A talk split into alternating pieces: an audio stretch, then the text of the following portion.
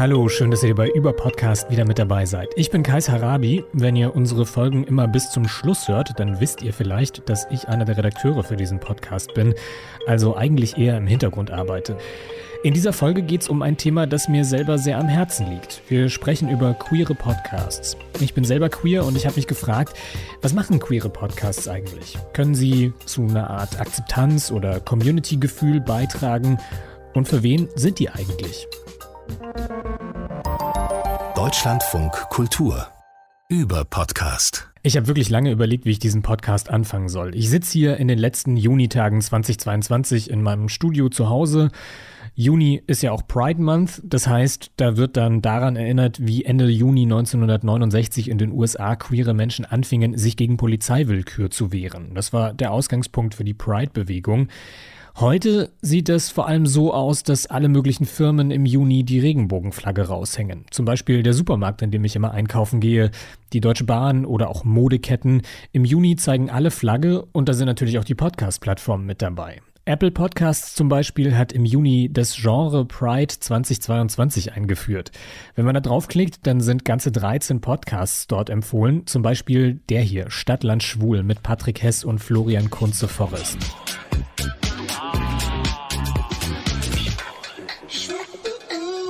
Hallo. Und herzlich willkommen zu Stadtland Schwul, einem queeren Podcast aus Berlin in Berlin, auf Berlin, um Berlin herum. Oh nee, Patrick, auf.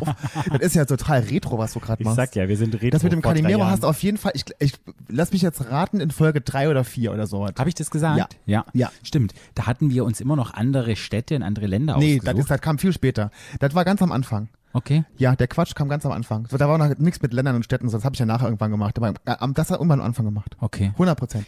Ich glaube, man hört schon sehr gut, was für ein Podcast Stadtland Schwul ist. Ein Laber-Podcast. Patrick Hess ist queerer Sexual- und Paartherapeut und Florian Kunze-Forrest ist nach eigenen Angaben Podcaster, Influencer und Krankenschwester. Ich gebe zu, Laber-Podcast klingt ein bisschen despektierlich. Die beiden beschäftigen sich nämlich eigentlich mit oft eher ernsten Themen. Es gibt eine Folge, in der es um Sterben, Tod und Trauer geht. In einer anderen sprechen die beiden über Schwangerschaftsabbrüche oder das Leben mit HIV. Ja, und dann gibt es dann natürlich auch trotzdem jede Menge zur schwulen Dating-Show Prince Charming, der lesbischen Variante Princess Charming und jede Menge anderer queerer Popkultur. Ich muss zugeben, die beiden haben mich am Anfang wirklich sehr genervt. Aber ich finde, dass man merkt, dass die Themen, über die sie sprechen, wirklich ernst genommen werden und dass sie da einen interessanten Spagat hinbekommen zwischen launigem Laber-Podcast und wirklich seriöser und guter Aufklärung über wichtige Themen. Ein etwas ähnliches Konzept verfolgt der Podcast Sputnik Pride. Der ist vom öffentlich-rechtlichen Sender MDR Sputnik, das ist so ein Jugendsender vom MDR und er wird gehostet von Radiomoderator Kai und dem Ex Prince Charming-Kandidaten Robin Solf. Und naja. Guten Tag, heute mal mit einer ganz speziellen Folge, eine mit Robin Solf und mir, Kai Wittfrauen. Zwei Hosts und kein Gast, es wird aber trotzdem schön. Es passiert ja auch gerade so viel, da müssen wir einfach drüber reden. Affenpocken, der Pride Month ist wieder. Es gibt wieder CSDs und der Stress rund um Anastasia Bifang und darüber reden wir jetzt. Lesbisch, bi, schwul, trans, whatever. Sputnik Pride. Der Podcast über queere Themen. Ach, heute einmal mit Robin und Kai und ich muss gleich reinstarten. Kai, ich habe dich so lange schon nicht mehr gesehen und wir haben uns jetzt zwar nur virtuell, aber es ist so mhm. viel passiert. Wir sind bunter denn je. Es ist immer noch Pride-Monat. Es ist alles bunter denn je und es ist viel passiert und ich glaube, es wird endlich mal wieder Zeit, dass wir uns hier so ein bisschen austauschen. Und wir haben natürlich auch euch da draußen gefragt und starten direkt rein. Kai hat heute wieder die harten Fakten yes. und ich gebe euch den Kaffeekranz. Hast du schon mal ein wirkliches Kaffeekränzchen gemacht eigentlich? Was gehört dazu? Ich Der Sound ist schon sehr Privatradio, oder? Kai und Robin besprechen in dem Podcast auch immer wieder wichtige Themen. Es geht zum Beispiel um das Outing auf dem Land oder um die Frage, ob man christlich, gläubig und schwul sein kann. Es geht um Polyamorie, es geht um Sexting. Sputnik Pride richtet sich ganz klar an eine jüngere Zielgruppe. Ich finde das spannend, weil der Ansatz oft wesentlich unverhohlener aufklärerisch als zum Beispiel bei Stadtland Schwul. Und auch spannend finde ich die Dynamik zwischen den beiden Hosts. Robin Solf ist erst Anfang des Jahres dazugekommen und wenn er und der ursprüngliche Host Kai sich unterhalten, dann hat das manchmal eine total hölzerne Promi-Talk-Dynamik. Das ist nicht so richtig im Flow, was wahrscheinlich auch einer der Gründe ist, warum beide die meisten Episoden eher getrennt voneinander hosten. Aber gut, das ist immer noch Meckern auf hohem Niveau, denn wir können ja mal in Willkommen im Club vom BR reinhören. Heute wird gezockt, gedaddelt, gespielt. Wir wollen heute herausfinden, wie queer sind eigentlich Videogames? Gibt es da zum Beispiel auch queere Charaktere? Ja, da gibt's ein paar. Aber wie werden wir Queerios da so dargestellt? Zum Beispiel gibt es ein Kampfspiel, wo dann ein sehr flamboyanter, ein sehr exaltierter und man kann wahrscheinlich sagen, es sollte so sein, tuntiger Mann mhm. auftritt, der dann eben verdroschen werden kann. Wir finden mit queeren GamerInnen raus, warum Gaming für uns echt wichtig sein kann und warum sich in der Gaming-Szene einiges getan hat. Willkommen im Club. Ich finde, das klingt halt wirklich dann wie eine geskriptete Radiosendung, was bisschen schade ist, denn Willkommen im Club hat eigentlich richtig interessante Themen. Es gibt zum Beispiel eine Episode zu der Frage, ob man nicht queer genug sein kann oder queer genug ist. Oder, haben wir gerade reingehört, in einer Folge geht es um Queerness in der Gaming-Welt. Also wenn man ein bisschen über die seltsame Dynamik zwischen den Hosts hinweghört, dann geht es in Willkommen im Club eigentlich auch um ganz interessante Aspekte des Queerseins. Keine Sorge, ich gehe jetzt hier nicht alles durch, was ich bei Apple gefunden habe, aber ein paar Sachen sind mir beim Durchhören dieser Podcasts dann doch aufgefallen. Die meisten dieser Pride-Podcasts drehen sich um dieselben Themen. Es geht um Princess Charming oder Prince Charming, also um Popkultur und dann wieder um ernstere Dinge und Aufklärung. Die meisten dieser Podcasts werden von Leuten gehostet, die man eigentlich irgendwoher anders kennt. Robin Solf zum Beispiel als Kandidat einer Dating-Show. Jochen Schropp hat einen Podcast. Ähm, er ist eigentlich Moderator. Und mit dabei sind auch immer wieder Drag Queens wie Barbie Breakout oder Margot Schlönske. Wenn man die jetzt nicht sieht und nur hört, dann fällt einem da auch auf, da sind ganz schön viele männlich klingende Stimmen zu hören. Und sehr oft geht es um schwule Männer. Ja, es ist schon sehr schwulenlastig. Das, das stimmt. Das sagt Ricarda Hofmann. Sie ist Comedy-Autorin und hat unter anderem schon für Rüdiger Hoffmann geschrieben. Das ist der hier. Ja, hallo erstmal. Weiß gar nicht, ob Sie es wussten, aber mit meinem Mitbewohner verstehe ich mich prima. Wir kommen wunderbar klar. Seit gut vier Jahren hostet sie auch den Podcast Busenfreundin. Love is Love. Laura, ich ja. grüße dich. Schön, ja, dass du bei Busenfreundin bist. Ich freue mich. Es ist sehr schön hier. Ja, es ist, ähm, ich, wir haben eben schon sehr viel gequatscht und dann dachte ich, ja, das kriegen wir nie wieder so reproduziert, weil es einfach Doch, sehr, sehr interessant. Wie geht's dir? Warte, lass mich kurz überlegen. Gut. Das ist schön. Du bist, äh, du bist jetzt äh, kurze Zeit in Köln wieder mal, ja. weil du eins live moderierst. Genau. Und dann bist du in der, in der, in der Domstadt. Ich bin Pendlerin. Ich bin ah. Pendlerin ah. zwischen Berlin und Köln mittlerweile. Was ist schöner, das dreckige Köln oder das dreckige Berlin? Ähm, aber ich, ganz ehrlich, ja. Köln. Ja. Ich, ich mag Köln viel lieber. Ja. Ich mochte Köln. Am Anfang war dieser Podcast als Dialog zwischen ihr und einer Freundin konzipiert, der Schauspielerin Maike Johanna Reuter. Das Konzept war ein witziger Talk über lesbisches Leben. Denn das gab es damals nicht, als Ricarda Busenfreundin gestartet hat. Am Anfang war es nur meine Person und Lina Kaiser hieß die Kollegin, glaube ich, die ähm, Frauenliebe, glaube ich, gemacht hat. Oder ähm, ich weiß nicht, wie der Podcast von ihr hieß. Und hier hake ich mal ganz kurz ein. Ich habe in der Zwischenzeit nachgeschaut. Ricarda spricht über den Podcast Frau verliebt. Und der war mir damals ein bisschen zu belehrend. Da habe ich nämlich gedacht, mh, hm, nee, ich wünsche mir da mehr Comedy drin, mehr Witz und vielleicht auch so den einen oder anderen Lacher. Ähm, und jetzt ist es deutlich mehr geworden. Also es gibt einiges an queeren Podcast jetzt. Die Anfänge von Busenfreundin waren etwas holprig. Maike Johanna Reuter ist nach ein paar Folgen wieder ausgestiegen und seither hostet Ricarda den Podcast alleine und lädt sich jede Woche einen Gast ein. Die Gästeliste von Busenfreundin liest sich mittlerweile wie ein queeres Who is Who. Da war unter anderem der Musiker Drangsal mit dabei, die Schauspielerin Maren Kreumann, die Politikerin Tessa Ganserer, El Hotzo und so weiter. Aber beim Durchscrollen fällt dann auch auf, dass so Leute wie die Kölner Oberbürgermeisterin Henriette Reker zu Gast waren. Oder Sarah Kuttner. Oder Ina Müller. Die bringt man jetzt nicht unbedingt mit Queerness in Verbindung auf den ersten Blick. Ich möchte von denen ihre Haltung in meinem Podcast wissen. Wie stehen die da und dazu? Und ich möchte gerne auch von diesen Leuten meine andere Seite kriegen. Von Drangsal beispielsweise wusste ich, der ist bisexuell, hat aber nie so viel darüber erzählt und wollte wissen, ähm, wie der sich gefühlt hat, als er sich geoutet hat. Also ich wollte tief in dieses Gefühl abtauchen. Ähm, Tessa Ganserer liegt auf der Hand, klar, ähm, aber auch beispielsweise eine Ina Müller.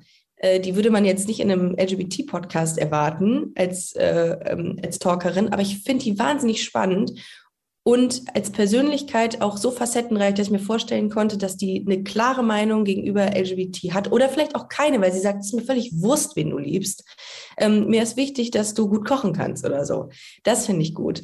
Insofern bin ich immer, also ich will mich eigentlich immer selber überraschen. Interessant ist auch, dass Ricarda ihren Podcast weder als reines Unterhaltungsformat begreift, noch als Aufklärungsformat. Also das, was mir bei Sputnik Pride oder bei Willkommen im Club noch negativ aufgefallen ist, nämlich, dass sie so offensichtlich aufklären wollen, das passiert bei Busenfreundin gar nicht. Ihr Podcast soll auch was ganz anderes leisten, erzählt Ricarda im Interview. So, also wenn ich jetzt für Busenfreundin spreche, dann leistet mein Podcast, glaube ich, eine Selbstverständlichkeit. Ich gehe mit meiner Queerness so selbstverständlich um inzwischen. Das war nicht immer so. Also ähm, am Anfang, ich mache da immer einen Gag draus und sage, das ist eine Therapie für mich gewesen, dieser Podcast, diesen Podcast zu starten. Und es ist eigentlich kein Gag. Es ist eigentlich eine Form von Gesprächstherapie, die ich mache seit vier Jahren.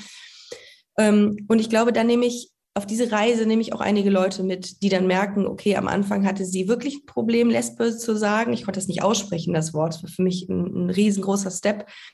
Und inzwischen ähm, weiß ich nicht, gibt es irgendwo in, in der Bravo Girl eine Doppelseite in, über sie, in der sie über ihr lesbisches Leben redet. Also das, das ist unfassbar viel passiert, auch in meiner Entwicklung.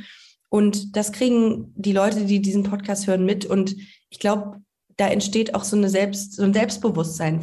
Als wir über das Thema Selbstverständlichkeit gesprochen haben, musste ich daran denken, wie das bei mir war, als ich meine Queerness entdeckt habe. Ich bin jetzt 33, ich bin in einer Kleinstadt aufgewachsen und war also Anfang der Nullerjahre Teenager. Da gab es noch kaum queere Repräsentationen in den Medien und wenn, dann klangen die so. Aber Hachi, mein Bruder, schnell drücken, Mike. Das ist vielleicht eine Überraschung. Du, mit dir habe ich ja überhaupt nicht gerechnet. Du, ich habe nicht aufgeräumt. Für alle, die das jetzt nicht kennen, das ist ein Ausschnitt aus dem Film Der Schuh des Manitou von Michael Bulli Herbig. Und dieser Film ist auch noch auf ganz andere Arten sehr problematisch. Aber kein Witz, er hat wirklich sehr stark das Bild geprägt, das ich und vor allem auch mein Umfeld damals von schwulen Männern hatten. Queere Vorbilder oder Repräsentationen gab es einfach recht wenig, weder für mich als schwulen Mann noch für Ricarda als lesbische Frau. Es war heller von Sinn.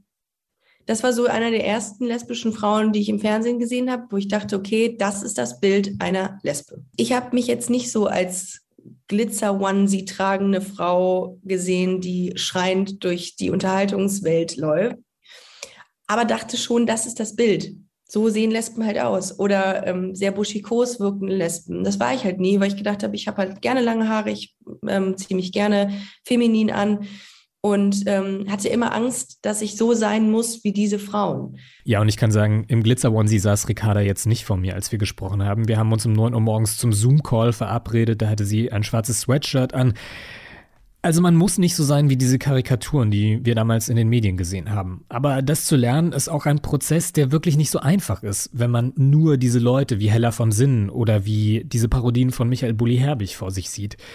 Immerhin ist es heute ein bisschen besser, findet Ricarda. Es gibt natürlich ein paar äh, unterhaltene äh, lesbische Frauen, insbesondere durch dieses ähm, Dating-Format Princess Charming oder auch Tané.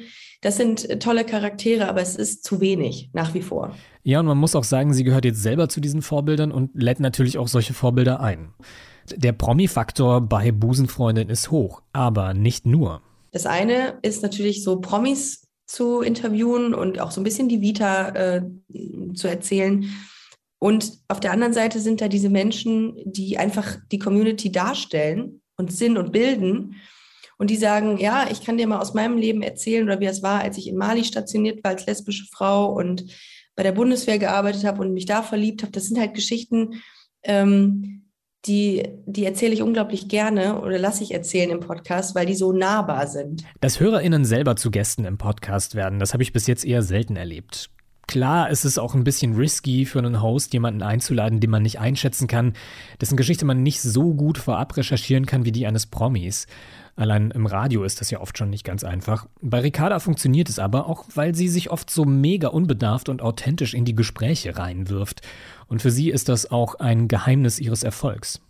Ich mache Fehler und das kriegen, mein, kriegen meine Hörerinnen und Hörer mit und sagen, Ja, ich glaube, die ist so ein bisschen wie wir, dadurch, dass ähm, sie lernt im Podcast. Also man kann meine Entwicklung von Folge 1 bis Folge 200 miterleben und denkt sich an einigen Stellen, oh mein Gott, das hat sie wirklich nicht gesagt. Ist das schwierig, was sie da sagt? Bis hin zu, okay, sie gendert jetzt, was ich am Anfang nicht getan habe, genau aus den gleichen Gründen, die man so hört.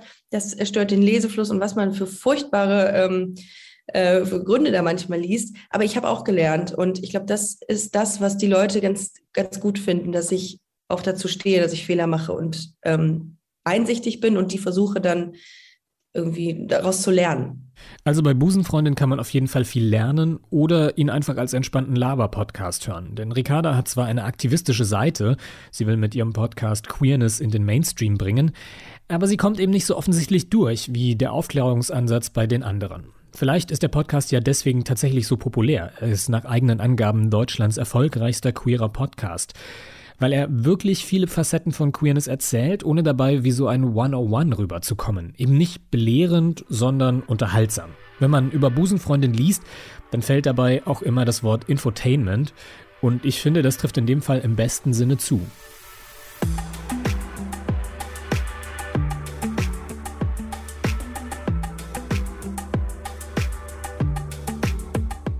Es gibt aber auch Podcasts, die belehrend sind und wo das gut so ist. Ich komme nochmal zurück auf Willkommen im Club vom Bayerischen Rundfunk.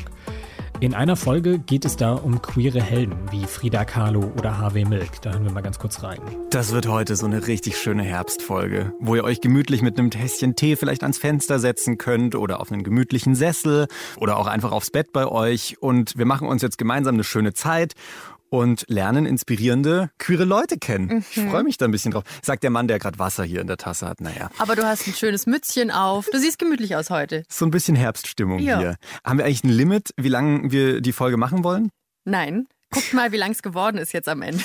Weil eigentlich müsste diese Folge doch mindestens irgendwie 50 Stunden lang sein, wenn wir hier alle großen Namen droppen wollen. Weil es gibt schließlich so unfassbar viele PionierInnen, die ganz Großes für die Community geleistet haben, oder? Total. Und dann gibt es natürlich auch noch so Leute wie euch da draußen und ihr versucht mit Sicherheit auch in eurem Rahmen der queeren Community irgendwie zu helfen, sie zu unterstützen, sie sichtbarer zu machen und so.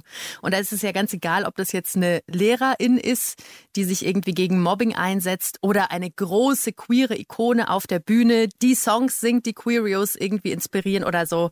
Alle sind ja irgendwie Ikonen, finde ich. Ich stelle euch jetzt einen englischsprachigen Podcast vor und der interessiert sich nicht für diese sauberen Ikonen der queeren Bewegung.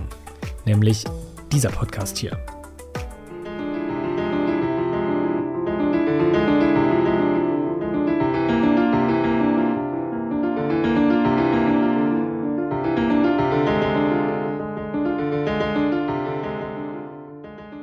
Hello and welcome to Bad Gays, a podcast all about evil and complicated queer people in history.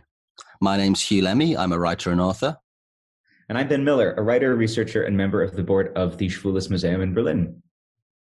Last week, we were discussing the gilded scion of the British royal family, Prince Albert Victor. Ben, who are we discussing this week? Well, Hugh, I'm going to begin by reading a poem. Great. Wish me luck in getting through this one. If I told him, would he like it? Would he like it if I told him? Would he like it? Would Napoleon? Would Napoleon? Would, would he like it? If Napoleon, if I told him, if I told him, if Napoleon. Would he like it if I told him, if I told him, if Napoleon? Would he like it if Napoleon? In Bad Gays geht's um all die komplizierten, problematischen, queeren Figuren aus der Geschichte. Die beiden Hosts, der Schriftsteller Hugh Lemmy und der Historiker Ben Miller, erzählen in jeder Folge die Geschichte einer Person und problematisieren dabei zielgenau, warum diese Leute in den Diskussionen um Queerness nicht vergessen werden sollten. Es gibt zum Beispiel eine Folge über den niederländischen Rechtspopulisten Pim Fortuyn, über Smiths Frontmann Morrissey oder über den Serienmörder Jeffrey Dahmer. Der Podcast sei aus einer Unzufriedenheit mit den sehr vereinfachenden Mainstream-Diskursen um queere Persönlichkeiten entstanden, hat mir Co-Host Hugh Lemmy im Interview erzählt. A lot of mainstream queer media and is is not just this isn't the entire landscape, but in, but there is a, a stream of this is it's not just a, a, sort of 101 introductory level to people you know the same the same sort of 10 heroes of you know harvey milk and um, billie holiday and people every every pride month when they do top 10 queer heroes you haven't heard about. Uh, so it's not just we want to see something a bit more than that 101 level but also so often the level of conversation that they're having is is is quite simplistic, and um, and and I think one of the things that we felt is that we we are amongst ourselves as queer people, sort of adult enough to have a conversation about some of the very complex and problematic and difficult conversations amongst ourselves that we wouldn't that, that aren't sort of had in mainstream media because for fear of uh, yeah for, for out of fear I guess. Die beiden wollen also eine erwachsene Unterhaltung über komplizierte, komplexe und teilweise auch einfach wirklich sehr problematische queere Personen aus der Geschichte führen. Für die allererste Folge haben sie sich ein Paradebeispiel ausgesucht, Ernst Röhm. Röhm war der erste offen schwule Politiker der Welt, aber eben auch der Chef der SA unter Adolf Hitler. For our first episode, we're profiling a man who is quite incontrovertibly a bad egg. Ben, who is our first subject? Our first subject is Ernst Röhm. Now you're going to say that with me, Hugh. Do you want to try it once? Ernst Röhm. Ernst Röhm, not bad. Um, Ernst Röhm was a gay Nazi um, and was the leader of the SA, the Sturmabteilung, or the Brown Shirts, who are a fascist uh, paramilitary uh, that are part of the Nazi Party before they come to power. And I think we can use this as an interesting opportunity to discuss links between homosexuality and homosociality, which is a big academic word that means men socially associating with other men in ways that aren't necessarily sexual, um, and fascism. In meinem Gespräch mit Ricarda von Busenfreundin ging es ja viel darum, dass uns Vorbilder gefehlt haben. Hella von Sinnen als einzige offen lesbische Frau im Fernsehen oder die schwulen Karikaturen aus der Bully-Parade, die taugen schlecht als Identifikationsfiguren, klar. Aber warum graben Hugh und Ben dann ausgerechnet diese problematischen Figuren aus? Sie sagen, für sie geht es um mehr als Heldenverehrung. Hugh denkt, dass man ohne diese Bad Gays kaum darüber sprechen kann, warum die europäische schwule Kultur heute so ist, wie sie ist. I think you can't really tell a lot of the stories about why, for example, gay male culture in Europe is like it is without talking about its relationship with masculinism or the contemporary far right. I think these things are very integral into a lot of conversations we have, but in general, they're not conversations that we want to have that much in public. Die beiden haben aus dem Podcast ein Buch gemacht, mit dem sie gerade auf Tour sind. Und bei einem Event sei ihnen der Vorwurf gemacht worden, sie würden öffentlich die schmutzige Wäsche der queeren Community waschen.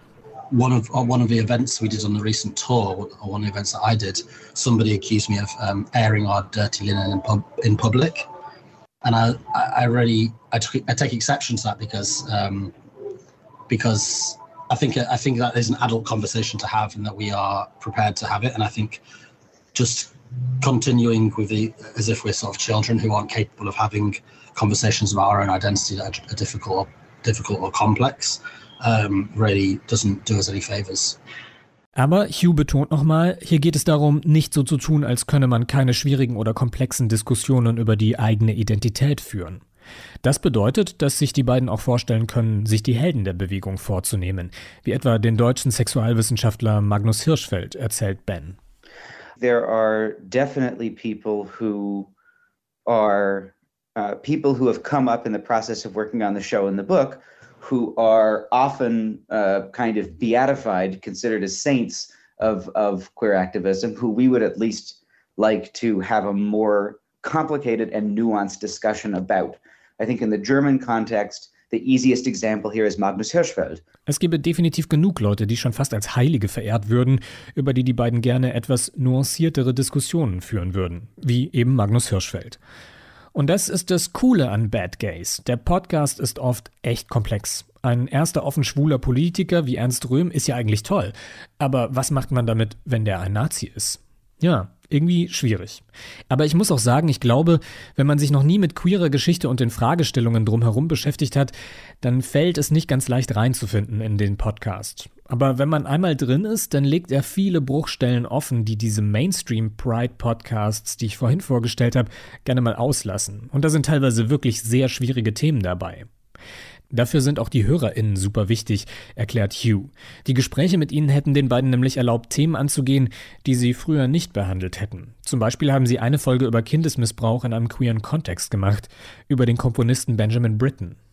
I think we've really developed a confidence and a trust between the audience and ourselves where we can tackle things that I think we perhaps would have been a little too cautious to tackle in the early seasons.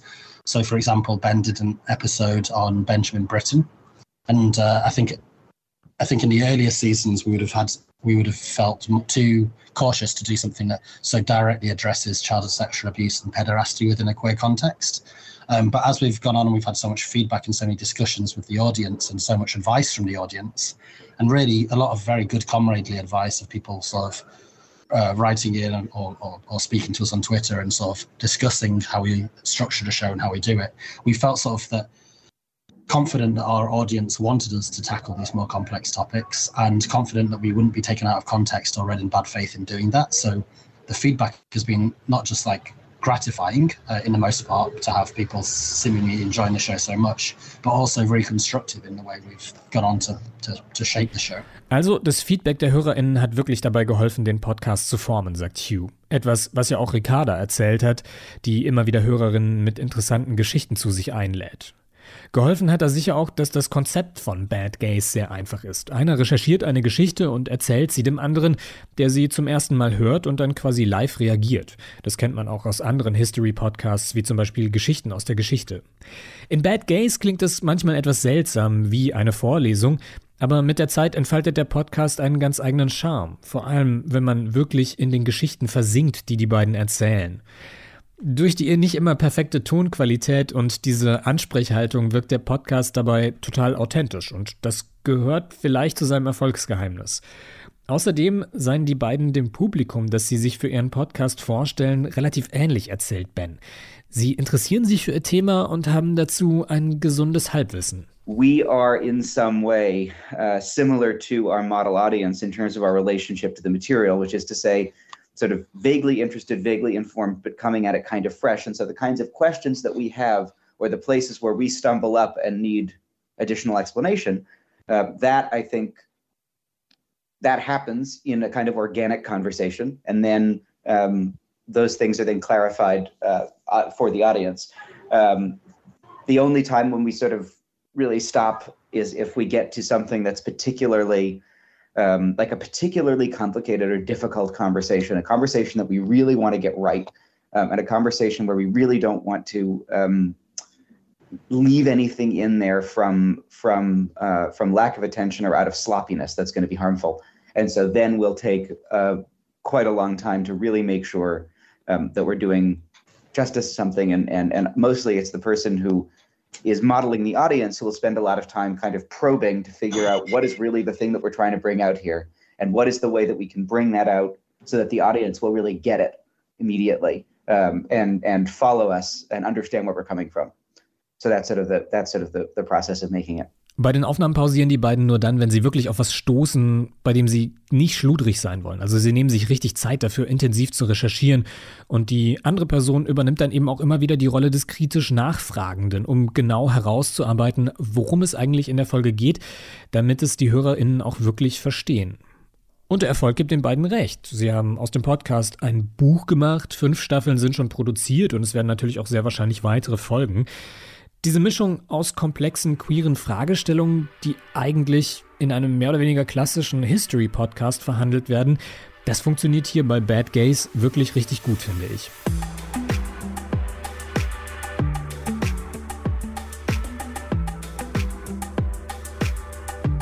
So, ich habe euch jetzt zwei größere Podcasts vorgestellt, Busenfreundin und Bad Gays. Aber wenn ihr aufmerksame und kritische HörerInnen seid, wovon ich stark ausgehe, dann ist euch sicher aufgefallen, dass da noch einige Buchstaben fehlen aus LGBTQIA, über die wir hier noch gar nicht gesprochen haben. Ein ganz wichtiges Thema ist natürlich Transsein. Da gibt es einige Podcasts zu Transparenz mit Brix Schaumburg zum Beispiel von Podimo. Aber darüber zu sprechen, da bin ich ein bisschen zurückhaltender, weil ich mir das hier nicht so ganz zutraue, die Konflikte und auch die kulturelle Diskussion darum herum richtig auf den Punkt zu bringen. Ich würde euch aber stattdessen noch zwei andere Empfehlungen mit auf den Weg geben. Das eine ist Barbecue, der Black Brown Queere Podcast. Ich weiß gar nicht, ob ich es dir schon erzählt habe, aber wir haben vor einigen Monaten, im August, glaube ich, war das, mit meinem Dayjob einen Betriebsausflug gemacht. Mhm. Das machen die einmal im Jahr irgendwie im Sommer, was eigentlich ganz cool ist. Und diesmal war das Ausflugsziel das Strandbad Wendenschloss. Okay. Weiß nicht, ob du davon gehört hast. Nein. Klingt total idyllisch erstmal. Schloss. Aber letztendlich lag dieses Strandbad im tiefsten, tiefsten Ostberlin. Mhm. Und wir haben eine Radtour dorthin gemacht. Mhm. Und du konntest schon sehen, dass sich die Plakate, umso tiefer du nach Köpenick Treptow reingefahren bist, immer mehr so in Richtung AfD und Rechtspolitik bewegt haben, verändert haben. Und weißt du, man will ja immer so seine Vorurteile irgendwie abschütteln und so, aber selbst auf der Radtour dorthin habe ich schon total mulmiges Gefühl bekommen. Und dort vor Ort, da in Treptow, Köpenick, Horrorgegend einfach. Man hat einfach diese Fremdenfeindlichkeit total gespürt und ich habe mich super unwohl gefühlt. Jetzt im Strandbad an sich nicht, aber auf dem Weg nach Hause vor allen Dingen, alleine auf dem Weg zurück, war das super unangenehm. Und ich war auf dem Rad und dachte mir so, hm, würde mich nicht wundern, wenn jetzt hier gleich mal jemand ausschert und mich vom Rad kickt.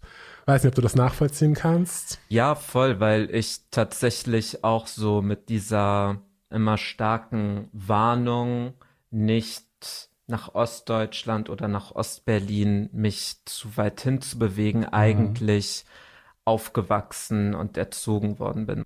Denn das ist auch was, was mir aufgefallen ist, als ich mir einen Überblick über queere Podcasts verschafft habe. Die sind oft sehr weiß. Suhail Jasmati und Dominique Jaleux sprechen in ihrem Podcast mit queeren People of Color über Themen wie Fetischisierung von Hautfarbe, über queeren Rap oder wie es ist, als queere POC in Ostdeutschland zu leben. Das sind Diskussionen, die in den mainstreamigeren Podcasts kaum bis gar nicht geführt werden. Und deswegen finde ich diesen Podcast interessant und wichtig. Und es gibt noch einen, den ich euch ans Herz legen möchte. Der beschäftigt sich mit dem B in LGBTQ, nämlich mit Bisexualität. Der Podcast heißt Life of Bi und wird von Mary Higgins und Al Potter gehostet. Die beiden sind Ex-Freundinnen und haben zusammen eine Performance-Gruppe gegründet und eben diesen Podcast, in dem sie einmal im Monat über all die Schwierigkeiten des Lebens als bisexuelle Frauen sprechen. Und den möchte ich euch auch empfehlen. In einer Folge geht es zum Beispiel darum, wie die Lesbenbewegung mit bisexuellen Frauen umgegangen ist in den 70ern. Kleiner Spoiler, das war nicht sehr wertschätzend. So, when you hear people saying, you know, oh, I don't call myself a feminist because feminists are bra burning, man hating lesbians, they're about 50 years off the mark, but that genuinely was a bit of a vibe at the time. Back then, being a lesbian was a political stance. It was a Oh, yeah. way of life. If you're a lesbian, you're a feminist. If you're a feminist, you were a lesbian. And you didn't ever sleep with men.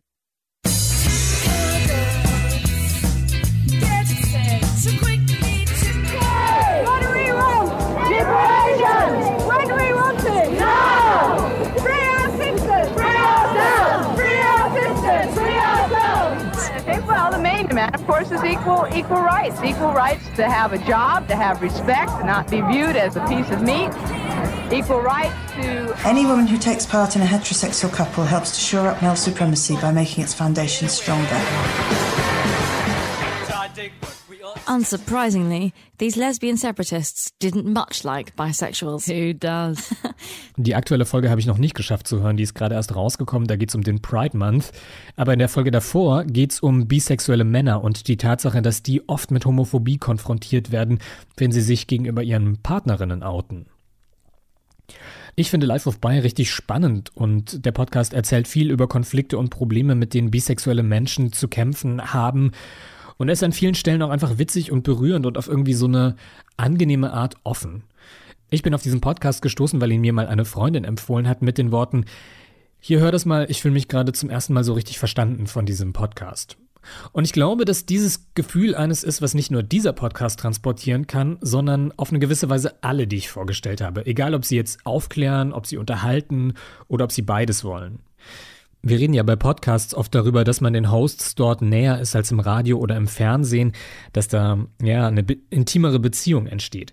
Und ich denke, gerade bei queeren Podcasts funktioniert das ganz besonders, weil diese Leute, die wir da hören, eben noch näher an uns ranrücken durch diese gemeinsame Erfahrung des Queerseins. Klar, das funktioniert bei einem Podcast wie Busenfreundin anders als bei Bad Gays, der ja viel in Anführungszeichen sachorientierter ist. Aber sowohl Ricarda als auch Hugh und Ben haben erzählt, wie wichtig die Arbeit mit der Community für sie ist. Ein Podcast ist also im besten Fall keine Einbahnstraße, weder für die Hosts noch für die HörerInnen. Und dann kann er ja vielleicht tatsächlich helfen, sich zu orientieren und sich über die eigene Identität klar zu werden, mit all ihren komplexen Facetten. Mir haben Podcasts wie Bad Gays oder Life of Bi jedenfalls geholfen, meine eigene Queerness nochmal anders zu begreifen und empathischer mit Menschen zu sein, die auf eine andere Art queer sind als ich. Aber irgendwie finde ich es dann trotzdem schwierig, dass sich die Podcast-Plattformen zum Pride Month dann eben doch wieder auf die Podcasts von den Drag Queens und Prince Charming-Kandidaten gestürzt haben. Das G in LGBTQIA ist gut vertreten, ein bisschen L ist auch noch dabei, aber der Rest dieser Abkürzung, der fällt ein bisschen ab und unter den Tisch. Und da reflektiert die Podcast-Szene dann tatsächlich auch wieder die gesamte Popkultur, in der intersexuelle und asexuelle Menschen beispielsweise kaum vorkommen. Dabei tut es richtig gut, jemanden zu hören oder auch zu sehen, der so ist wie man selber.